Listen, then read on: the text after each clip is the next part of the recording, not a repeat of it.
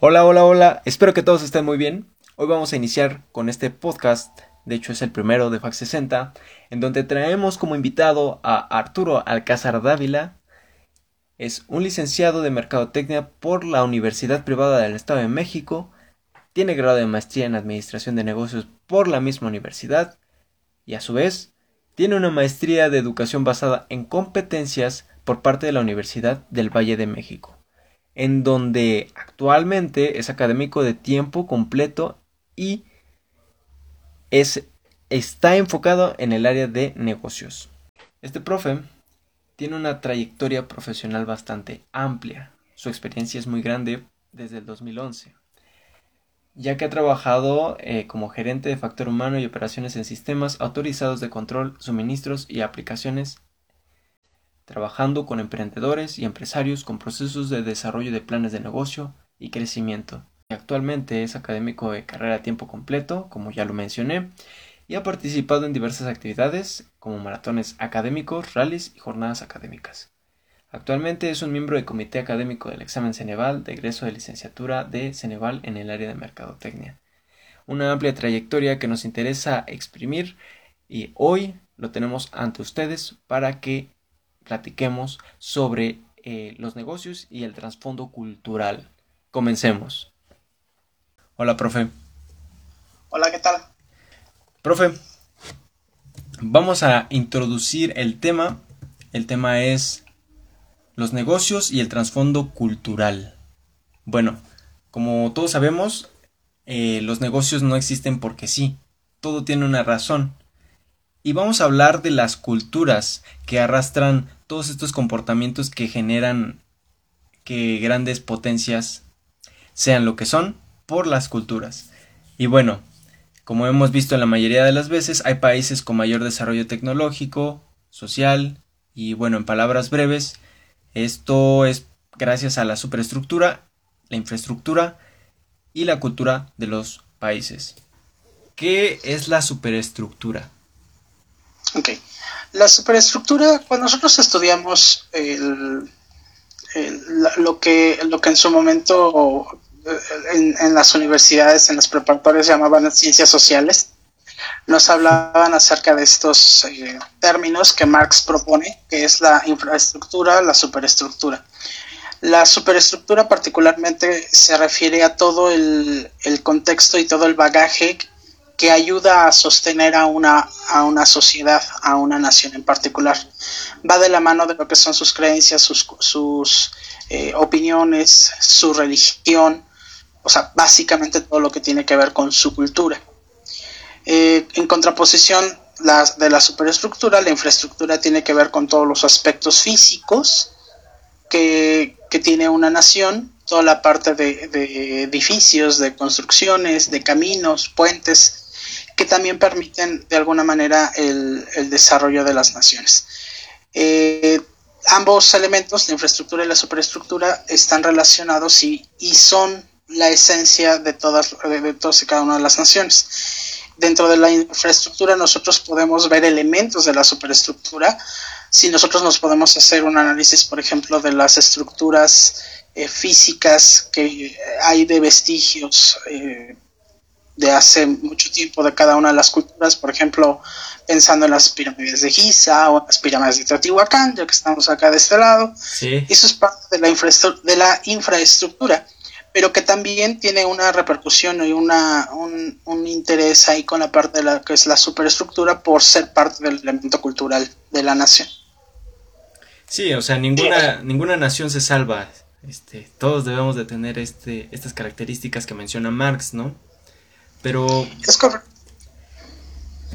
Pero bueno, ¿usted cómo nos podría decir que juega México con la infraestructura y la superestructura? O bueno, ¿qué características de estos dos mencionados eh, tiene México?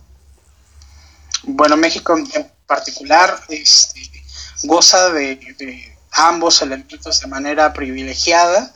Si lo vemos en el aspecto de la infraestructura visto desde el punto eh, histórico, pues obviamente somos un, país altamente cultural, altamente eh, rico en, construcciones, en edificaciones que a pesar de, todo se mantienen en pie. O sea, eh, la parte estructural de las culturas prehispánicas de nuestro, de nuestro país es amplísimo.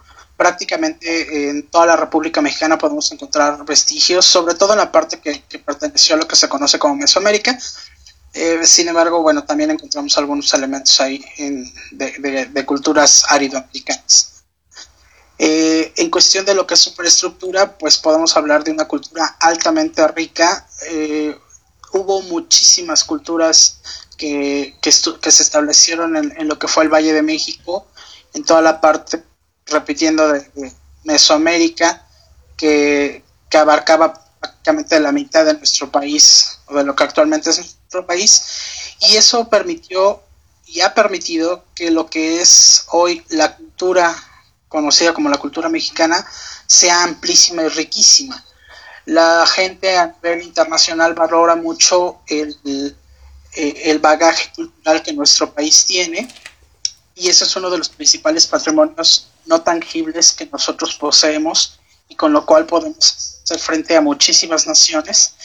Nada más entendiendo pues que no es una competencia, a final de cuentas cada uno de los países tiene sus propias características, eh, algunos más, algunos menos, pero bueno, en ese sentido nosotros como país sí tenemos demasiadas muestras dentro de esos dos elementos, tanto de infraestructura como de los elementos que conforman la superestructura. Podemos ver, por ejemplo, ritos religiosos relacionados con el cristianismo, pero que a la vez están relacionados con las culturas chamánicas, con las culturas eh, prehispánicas.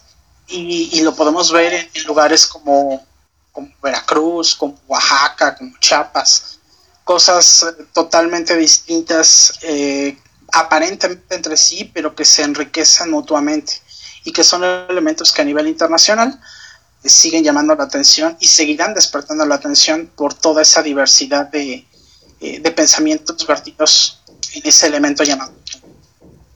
Sí, y, y, es que es impresionante toda la cultura que tiene México, pero lo que a veces nos pone triste es que nos achicamos, ¿no? Tanta discriminación que nos han inculcado, eh, pues nos hace chicos. Pero sin embargo es una cultura súper grandiosa. Pero en base a toda esta relación, ¿cómo se... bueno, cómo juega en los negocios toda este, todo este antepasado cultural eh, México contra el mundo en los negocios? Pues uno, uno de los aspectos precisamente de los que, de los que te menciono es que eh, el respeto que se tiene a México a nivel internacional, precisamente por su bagaje, es, es bastante grande. Cuando nosotros hacemos negocios internacionales, cuando hacemos negocios con otros países, cada uno de los, de los actores debe de ponerse en el papel del otro para saber de qué manera actuar, porque cada una de las naciones, de acuerdo a su cultura, es que tiene características muy particulares. Si nosotros somos los que queremos iniciar la conversación o, el proceso de negociación como México, pues tenemos que ponernos en el papel del, país al que, al que queremos este, tener como socio de alguna manera. Y en el caso de, que seamos nosotros los receptores de esa invitación, pues obviamente las cosas que, que se toman en cuenta este, y en ese contexto internacional, por ejemplo, es que pues a nosotros nos gusta y siempre nos ha gustado eh, el, ser este, muy, muy, muy allegados, muy cercanos entre sí, y esos aspectos pues los toman en cuenta para poder hacer negocios con nosotros. No todos los países son tan, tan digamos, cercanos en su trato, hay, hay quienes son gustan de ir directo al grano en un proceso de negociación, pero bueno, si, la gente quiere negociar con México, pues sabe que, que no, que tiene que eh, preguntar por la esposa, los hijos, cómo le ha ido, eh, este, hablar acerca si hay alguna fiesta patronal en ese momento este, activa, bueno, pues comentarla de alguna manera, porque esos aspectos culturales siempre están presentes entre nosotros. Entonces, eh, ¿Qué papel juega? Es, es, un papel importante, a pesar de, todos los dimes y diretes, a pesar de todas esas cosas que comentas de, que no siempre se valora, se debe de valorar nuestra cultura a nivel internacional. Eh, sí estamos eh, siendo valorados o sí somos valorados. A veces creo que esa falta de valoración es más interna que, otra. Entonces... Es lo que pasa con la empresa, perdón por interrumpirlo, pero es, por, es lo que pasa con la empresa Sara, ¿no? Que tanto le hace burla a una de mis compañeras, que pues comercializan las bolsas del mandado y nosotros aquí bien gracias, ¿no? Sí, bueno, ahí, estamos hablando de un fenómeno que es apropiación cultural y que, eh, pues por eso también tiene ahí tantas, eh, eh, tantas cuestiones ahí polémicas esa empresa de Sara. Saludos, Sara. Este, pero, pero sí, o sea, al final de cuentas los elementos de nuestra cultura son valorados. los extranjeros cuando vienen a algún lugar de visita a México, eh, se quedan maravillados, les encanta, todos se lo quieren llevar, todos les gusta, porque los elementos gráficos de nuestra cultura también son muy llamativos. Entonces todo eso forma parte también del, contexto de negociación en, los negocios internacionales para, negociar con México. Cuando, cuando verdaderamente fortalezcamos este elemento de cultura como un plus al momento de la negociación internacional, entonces podremos ver un, mejor partido dentro de los procesos de negociación y una mejor eh, ganancia por parte de, nuestro país al, tomar esto como base para un proceso de negociación. Claro, este, pues sí, lo más importante es, es todos estos rasgos que nos están definiendo poco a poco y que bueno, los mexicanos no, no, siempre estamos despiertos, pero algo que sí he visto es que somos muy creativos y con la creatividad pues viene, como dice, los colores y eso sí estamos de acuerdo todos que México tiene unos, unos modelos gráficos muy impresionantes porque pues estamos también considerados como uno de los más este productores de arte.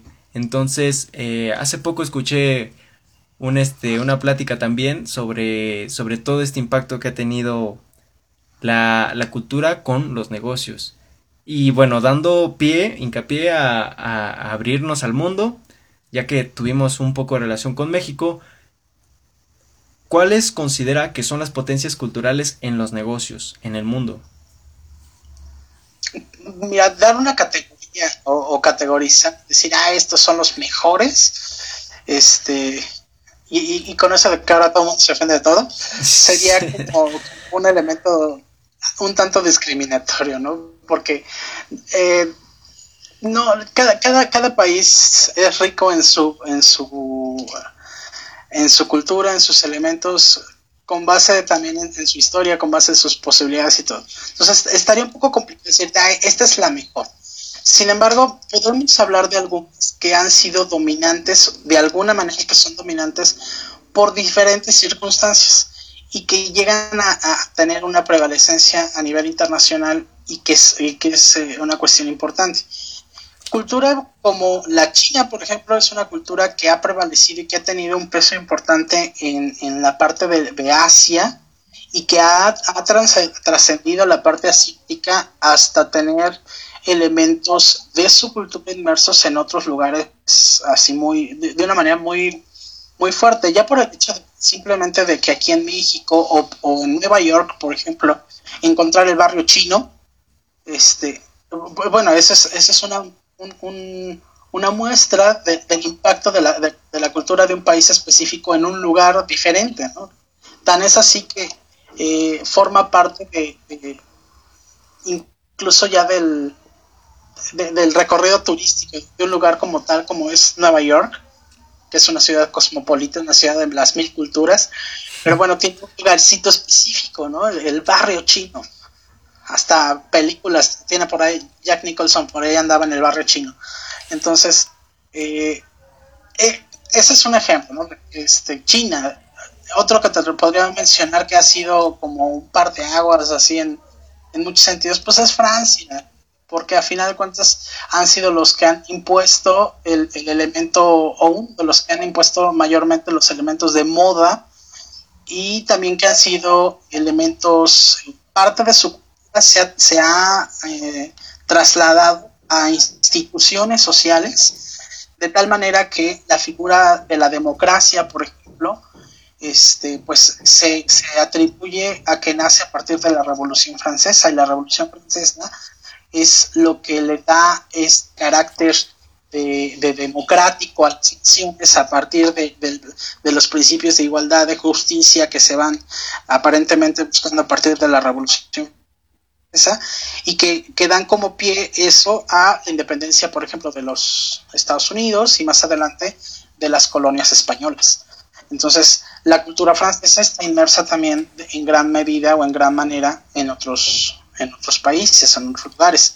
La India también es, es un, gigante en el sentido cultural, eh, tan es así que hasta los Beatles llegaron allá a la India tratando de encontrar su, su camino después de, varios años de andar en, el frenesí del pop.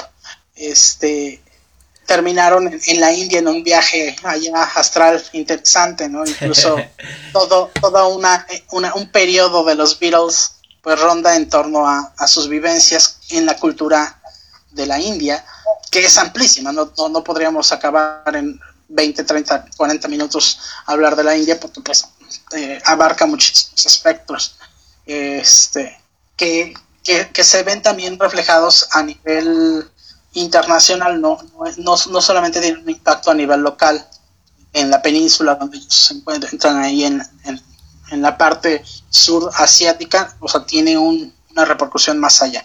Entonces, como te digo, eh, no podríamos decir, ah, es que estas son las potencias de ahorita o las que, porque muchos países de alguna manera van impactando, eh, hay países que se vuelven hegemónicos por determinado tiempo, eh, por ejemplo, durante el siglo XVIII, pues el siglo XVIII fue el siglo de Inglaterra. Y la forma del era la forma de la Inglaterra. Eh, pero previo a, los ingleses, pues fueron eh, los siglos de los españoles. Y entonces las formas de ser del mundo tenían que ser como los españoles. Entonces, ha habido también épocas específicas en, la historia en la cual ha habido culturas que predominan sobre otras, pero bueno, esa predominancia no tiene que ver tanto por su elemento cultural, sino más bien por su fuerza militar en base a, estas dos potencias que nos menciona del siglo XVIII entre España y, e Inglaterra, o sea, tiene más, más relación su fuerza este, militar. Eh, sí, sí, no, o sea... Es que eran ah, otros tiempos, ¿no? Eh, son cosas, eh, son diferentes, pero a final de cuentas eh, se van se van relacionando. No no con no con el hecho de que, de que yo mencione que tenían un poderío militar significa que esa es la única razón por la cual su cultura ha predominado. En realidad la cultura se va formando también por otros elementos que van eh, haciendo la cultura. Si habláramos o empezáramos al, elemento español pues gran parte de la cultura española aparece eh, con, con, relación al, al, al gran a, la gran aportación que los árabes dejaron en la península en la península este, ibérica. Entonces, los árabes durante 900 años dominaron la, la, península ibérica, era el, califato de Córdoba, y entonces eh, España domina 300 años el mundo, y parte de ese, de ese dominio español tenía elementos árabes ahí, ¿no? Pues porque los árabes durante 900 años estuvieron allá este, en esa parte del mundo y pues parte de su cultura se impregnó también en la cultura española. Entonces, la cultura se va formando de, diversos, diversas fuentes, no es como que haya una sola fuente de la, de la, de la, cultura y de ahí, de ahí sale la, la cultura de un país. Normalmente toma de varias de varios otros elementos para formar ese, ese aspecto cultural. Entonces, no, no me malinterpretes de, pensar que solamente su poder militar es el que les, eh, les ha hecho importantes. Han sido importantes por muchas razones. Claro, Inglaterra pues tuvo el impacto con la revolución industrial y bueno, pues España en su tiempo pues conquistó muchos países, o sea, eso marcó una tendencia pero, pero no, no, no es lo único. Ahorita, por ejemplo, España tiene un montón de bancos, ¿no? Sí, este, uno de los elementos eh, que, hoy podemos mencionar, este, de, los españoles, este, pues sí, es, es el, aspecto de la banca. Y bueno, pues la banca eh, como origen viene en otra cultura, este, que es la, la cultura judía. Entonces, porque también los judíos mucho tiempo habitaron la península de este, hispánica. Entonces, hoy otra cultura pues que está inmersa, que está inmersa en, otras culturas, como la mexicana también. Por acá hay, hay elementos judíos que están inmersos en nuestra cultura y que no necesariamente están separados de la cultura mexicana. No, pues. Es que todo está como de una manera conectado porque es un conjunto, ¿no? Un conjunto de todos estos aspectos. Entonces, pues no, no se puede separar. Y bueno, en base a las culturas que nos está mencionando, que fue China, Francia, India, Inglaterra, España, los judíos, los árabes y la mexicana, ¿qué características así muy muy muy concretas, por ejemplo, resilientes en el caso de los mexicanos, daría a los demás países? ¿Qué, qué características podrían podríamos tomar, digamos, de cada una de esas culturas para para imitarlas en cierto, en cierto sentido y que, son características de la cultura, bueno, efectivamente los mexicanos pues tienen la resiliencia, la resiliencia y la creatividad. La cultura mexicana en términos generales es, es muy resiliente porque se adapta muy fácilmente a cualquier, casi a cualquier situación. Simplemente pues, veamos cómo estamos viviendo ahorita y somos muy creativos, eso es como parte de nuestra cultura. Los... Em, los franceses eh, tienden mucho a, la a la valoración de, las bellas artes, a la valoración de, de, lo, de lo estéticamente bello. Y eso eh, nos habla también de un sentido de perfección, de una búsqueda de perfección. la India, como característica cultural, es la inclusión. La India, por ejemplo, eh, como, como principal elemento cultural o como uno de los principales elementos culturales de la India, tiene que ver con su religión, con el hinduismo. Eh, y la religión emana desde el, desde el, mismo suelo, o sea, el hecho de nacer en la India ya, ya eres de la religión, no, no porque te conviertes o no, sino ya por el hecho de haber nacido en, tierra de la India, ya eres parte del hinduismo. Pero una característica que a mí me, llama mucho la atención de esto y que forma parte de las características del pueblo eh, de la India a partir de esto es la inclusión. Una característica de ellos cuando, por ejemplo, conquistaban algún pueblo o cuando eh, de, alguna manera se fusionaban con alguna otra nación cercana, es que nunca hubo pleitos en realidad por una cuestión religiosa en decir, ah, es que tu Dios o es que mi Dios, el, el palacio celeste de los del hinduismo es tan grande que cabe cualquier tipo de dios entonces los adaptan los adoptan dicen ah vente para acá tú ah, tienes tu dios ahí mira aquí lo vamos a poner junto a Krishna vamos a ponerlo aquí junto a este eh, junto a cualquier otro de los dioses que yo tengo aquí no eh, y eso es algo que que habla de inclusión. Y Están abiertos, es ¿no? Están abiertos a conocer cosas nuevas. No, no, se, no se cierran y eso es algo que... De hecho, esa, esa, esa filosofía es una de las filosofías que, permitió a, a, Gandhi lograr lo que logró en su momento. Eh, Gandhi tenía una característica muy peculiar. Él, él conocía el hinduismo por parte de uno de sus padres y el otro de sus padres era musulmán. Entonces él entendía ambas culturas y es por eso que él tenía en la cabeza esta, esta gran diversidad eh, de, del entendimiento y de la, del acercamiento. Y entonces eh, él entendía que, podían convivir todos juntos, pero separados del, Reino, del Reino Unido. Y eso es lo que eventualmente le pudo, le pudo llevar al proyecto de independencia de la India. Wow, muy interesante porque pues son dos culturas, bueno, dos religiones que, que nada que ver con, con relación a Gandhi. Y pues eso explica muchas cosas, ¿no?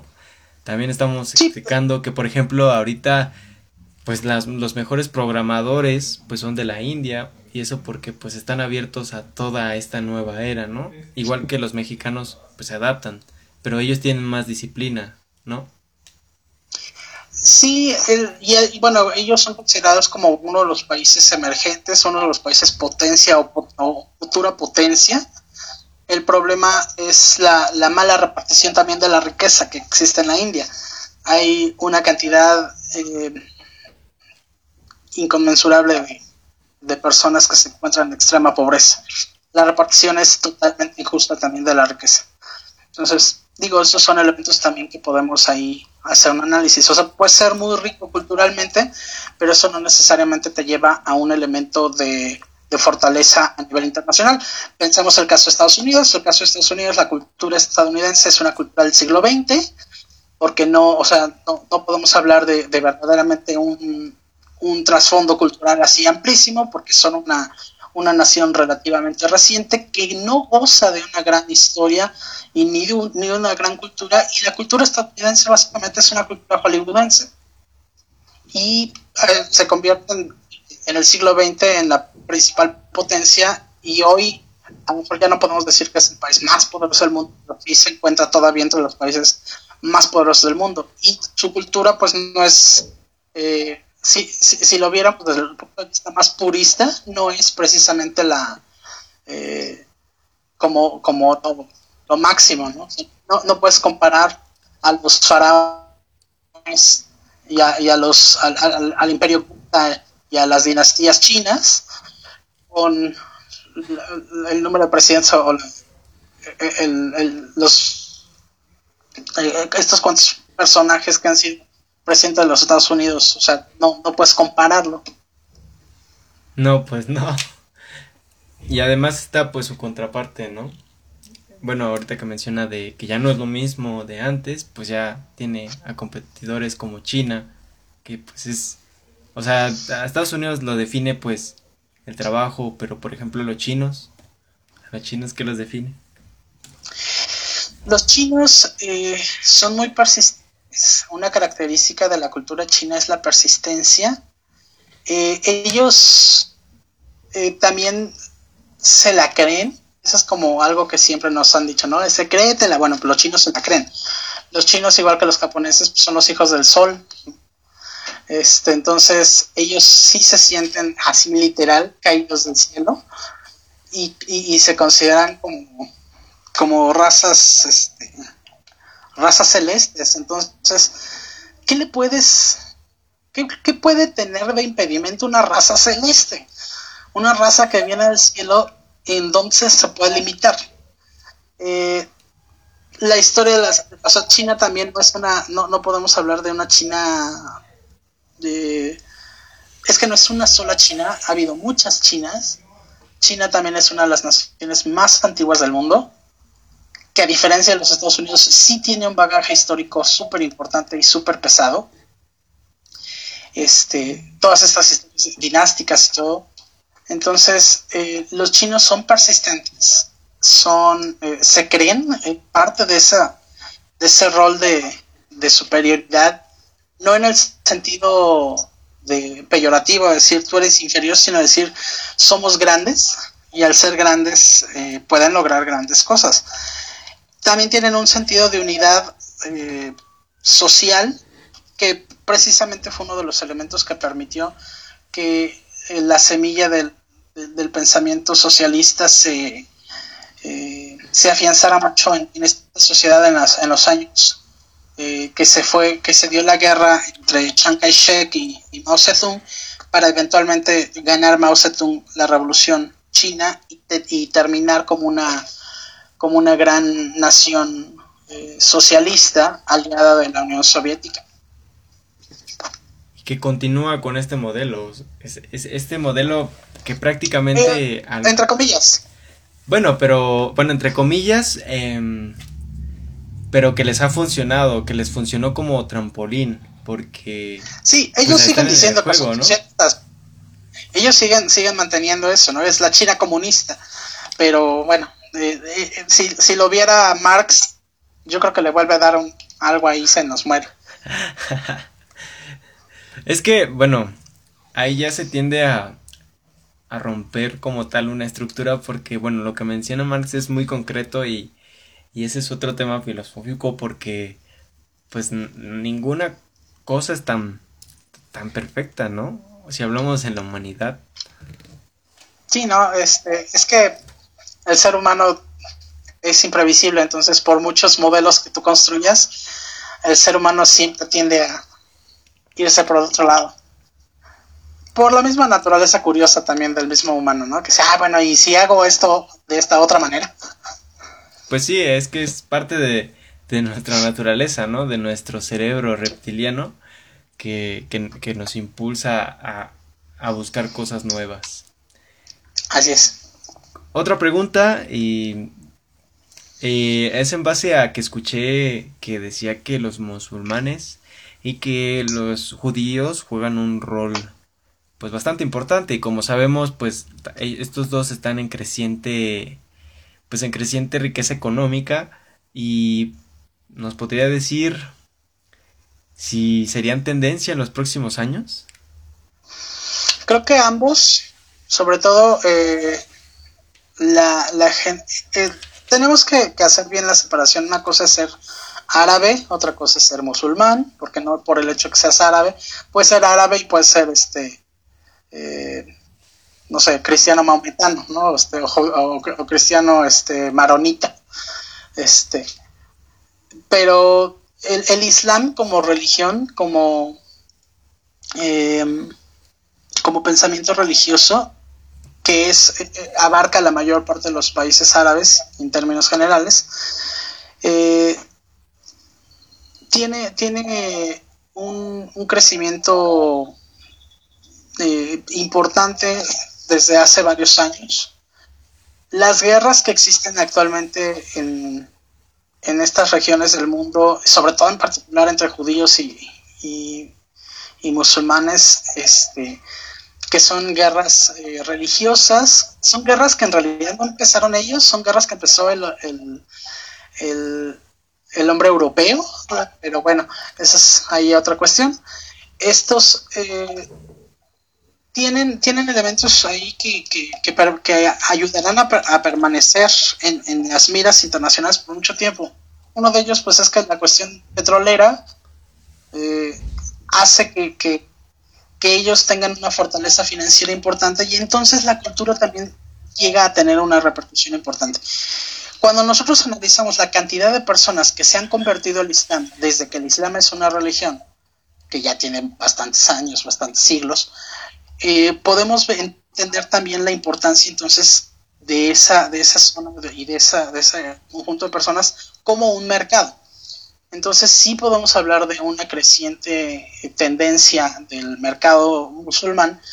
Eh, y es un mercado que nosotros como latinoamericanos no hemos explorado mucho porque el, mismo elemento cultural, religioso, este, nos ha frenado. Eh, afortunadamente en ese sentido, aún en el aspecto religioso, los latinoamericanos cada vez somos más abiertos, más... Eh, aceptamos cada vez más otros elementos que no, sean propiamente de nuestra cultura, no para hacerlos nuestros, sino más bien tolerantes. Y eso nos va a permitir eh, trabajar con, este tipo de, de, gente, gente que, profesa el Islam, porque es un mercado bien importante, es un mercado de alto poder adquisitivo en términos generales. No quiere decir que, que todos los musulmanes sean ricos, pues, no, no es así, pero sí hay una población importante dentro del, Islam este, con un alto poder adquisitivo, porque además tienen una, una peculiaridad igual que los judíos, se ayudan mucho entre sí. Entonces, cuando, cuando por ejemplo, igual aquí a México llega algún, o, se establece algún negocio eh, de, algún musulmán, el resto de los hermanos musulmanes apoyan a levantar ese negocio, igual que lo hacen los judíos y bueno, eso no está como muy inmerso en nuestra cultura. ¿no? Entonces, ese tipo de cosas hacen que el futuro sí sea un futuro interesante de, crecimiento para estas, para estas culturas, para estos elementos. Sí, de hecho, este, pues sí, ahí realmente estoy de acuerdo porque, pues sí, los mexicanos somos un poco más egoístas, pero yo creo que, pues como, como parte de la cultura, pues somos conquistados y siempre hemos visto por nuestros intereses, ¿no? Y lamentablemente, pues son cosas que, que hemos querido mejorar. Y estamos abiertos a, a adaptarnos a nuevas culturas, como dijo, no a robarnos sus culturas, sino más bien a tomar las cosas buenas para mejorar nuestro pues nuestro estado, ¿no? Y bueno, por último, unos unos este ya hablamos de los países orientales que están en creciente pues pues ellos se mantienen muy bien, ¿no? Los europeos, ellos también son potencia. Claro que no todos, todo hay una excepción. Eh, también hablamos de aquí de, de, de América, de Estados Unidos y de México. Nos faltaría unos países que, que, que juegan un papel muy importante en la economía y que casi casi nadie los toma en consideración porque están en el norte, son los países nórdicos. Estos países en donde hace mucho frío, ¿por qué, ¿por qué son tan... ¿por qué tienen esa riqueza? ¿Y qué es lo que les ha ayudado a su cultura para tener esa riqueza? Mira, si lo viéramos desde el punto de vista cultural, algo que no podemos olvidar de los países nórdicos, hablando, de la península escandinava, estamos hablando de Noruega, estamos hablando de Suecia, estamos hablando de Finlandia, de Dinamarca. Algo que no podemos olvidar culturalmente es que son los vikingos. Esos países son los países que originalmente eran los vikingos. Y esos países son los abuelos de Europa quienes construyeron prácticamente toda la Europa moderna son los vikingos. Los vikingos terminaron, eh, hubo una, una oleada de vikingos que terminó este, platicando con una serie de personas por allá en, las estepas eh, orientales de, de, Europa y terminando formando una tribu, la tribu de Rus, que eventualmente formará Rusia, este, va a haber algunos que se, que se quedan en la parte de, de la península, o sea, más, más hacia, hacia la zona de, Dinamarca, que formarán ahí a los alemanes. Eh, va a haber algunos que van a estar invadiendo a los, a los europeos, a los francos y a los ingleses, y, que van a ser los, este, los normandos, y esos normandos van a terminar gobernando eh, la Inglaterra, hasta la fecha, la, reina actual, la reina Isabel II, es descendiente normanda, es decir, es descendiente vikinga. Este, entonces, eh, desde el punto de vista cultural, son países que formaron Europa. ¿Por qué, ¿Por qué, están ahí o por qué tienen características tan, tan peculiares? Porque ellos han entendido algo que muchas veces nosotros no hemos entendido, a no meternos en los asuntos que no nos corresponden es una de las características creo que más fabulosas de, estos países. No se meten con... Eventualmente se metieron, ¿no? Porque cuando eran vikingos no es que como fueran muy bien portados, se la pasaban a bala a todo mundo. Pero llegó un momento donde entendieron que cada quien por su lado y entonces ellos eh, decidieron eh, trabajar solamente para mejorar a sí mismos y no, no estar fastidiando a los demás. Y una de las de, los ejemplos de esto es que durante la Segunda Guerra Mundial estos países, particularmente este, Suecia, Noruega, son países que, se abstuvieron de, apoyar al régimen nazi. ¿no? Dijeron, ¿sabes qué? Yo no voy a entregar a los judíos. Oye, pero entonces tú vas al judío. El mismo rey este, de Noruega se puso una cruz, eh, una estrella amarilla que significaba o que representaba al pueblo judío, y diciendo, aquí todos somos este, todos somos nórdicos, ¿no? Todos somos noruegos, todos somos parejos, o sea, aquí no hay judíos y que no judíos, sino, o sea, aquí todos somos de aquí. Y entonces e, la defensa de eso, de los derechos humanos, la defensa de, las, de, la democracia, el, no meterse en los asuntos que no les corresponden, que no les interesan, eso hizo, por ejemplo, que a partir de la Segunda Guerra Mundial ellos no quedaran devastados como lo quedó en la Europa en general, y por eso ellos se recuperan muchísimo más rápido en el, en, el periodo de la posguerra. Es, son países muy disciplinados, son, eh, y lo tienen que ser, porque si no son disciplinados se mueren, literal. O sea, la superficie que ellos abarcan es una superficie que está sobre hielo. Si ellos no son disciplinados en el sentido, por ejemplo, de la planificación familiar, se va, o sea, genera una sobrepoblación y la sobrepoblación en esos países es prácticamente hundir el, territorio. Entonces, la disciplina, la, eh, el respeto a los, a, los contrarios y a los, a los ajenos, creo que son parte de las características de estos países que los han hecho sobresalir y que forma parte del pensamiento también de que se forma a partir de primero de dar guerra en todos lados como vikingos y eventualmente de entender esas, esas diferencias culturales y sociales entre todos los, los pueblos que ellos llegaron a conocer siendo aquellos grandes barbudos y cuernudos. Usted ya es un vikingo, ¿no? Porque está barbudo. No, bueno, si, esa fuera la cuestión, ya, me voy. me voy a, me voy a mis, a mis nórdicas moradas. Esta es, una, esta es una cultura muy interesante y sin duda la dejamos como cereza del pastel, ¿no? Porque pues tiene muchos ejemplos y, y como dice, ¿no? Son los abuelos de Europa y pues cómo no, tienen mucha sabiduría. Bueno, prof, pues es un placer eh, tenerlo aquí. Eh, ojalá se den más oportunidades de volver a colaborar. Eh, ¿Nos podría decir sus redes sociales? Pues mira, la única red social donde llego a publicar algo que no sea tonterías es mi Twitter. Mi Twitter me puedes encontrar como Arturo Alcázar D. Y entonces, de repente por ahí se me ocurren algunas cuestiones filosóficas ahí, ahí medio intensas y ahí las pongo.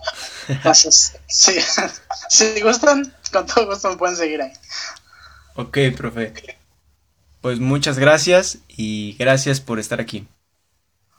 Gracias por la invitación. Pues como ya escucharon, esta plática es los negocios y el trasfondo cultural. Este fue nuestro primer episodio de Fax 60. Estamos muy alegres porque queremos traer cosas nuevas para ustedes. Queremos que mejoren sus conceptos, se motiven y crezcan día con día, porque ustedes son muy importantes y eso es lo que queremos dar a entender. Saben que nuestras cuentas están en Facebook, Twitter e Instagram. Todas como Fax60. Y esperamos saber más sobre ustedes porque ustedes nos traen más ideas y ustedes son la razón por la que estamos aquí. Todos modos, eh, estamos en contacto y no olviden, arriba campeones.